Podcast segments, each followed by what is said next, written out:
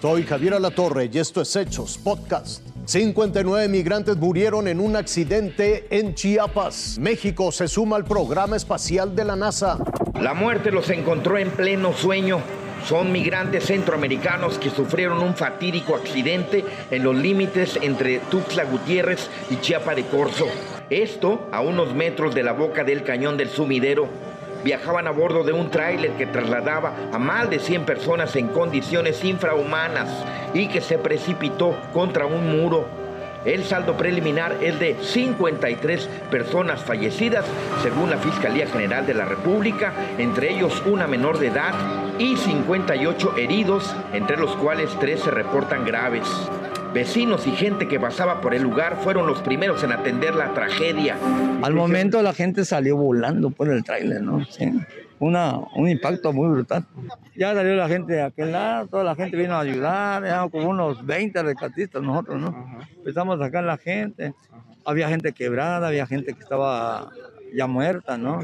Hay gente al momento quedó ahí en el, puente, en tal escalera para acá. Ya la gente había como unos 10, 20 muertos ya.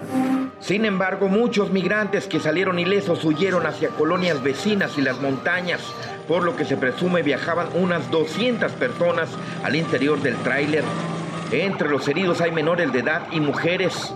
Las víctimas son originarios principalmente de Guatemala, aunque también viajaban familias del Salvador y Honduras. Que fueron trasladados a instituciones ya sean gubernamentales y privadas como lo que es Cruz Roja, eh, Hospital Gómez Maza, Istech, ISTE y nos apoyaron algunas otras clínicas privadas. Hay personas lesionadas de, de, gravedad, prioridad roja, prioridad amarilla y de igual manera las personas que fallecieron durante el transcurso de la atención.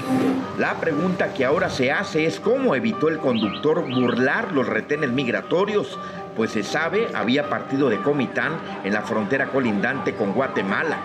Y aunque se llevan a cabo las investigaciones, no se encontraron rastros del conductor de la unidad, quien se presume huyó de la escena de esta tragedia, mientras 53 familias otra vez lloran su peor pesadilla. Eria Cuña Meneses, Fuerza Informativa Azteca. Fue un anuncio que ya es calificado como histórico. México se adhirió al programa de exploración espacial Artemisa de la NASA, el cual acerca a nuestro país al desarrollo aeroespacial sin precedentes. Pues es un gran paso para México. No vamos a ser espectadores, vamos a estar ahí. También estamos muy complacidas, complacidos de que hayan determinado que este proyecto, este programa, se llame Artemisa, la hermana de Apolo, ambos en la mitología griega, hija e hijo de Zeus.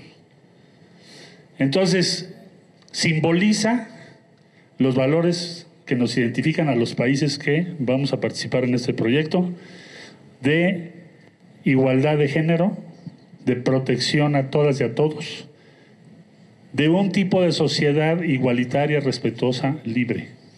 En la sede de la Cancillería, el diplomático mexicano destacó la estrecha relación que hoy existe con el gobierno estadounidense y reconoció la participación de todas las fuerzas políticas en este programa, que será una piedra angular en el desarrollo de tecnología espacial. ¿Qué simboliza?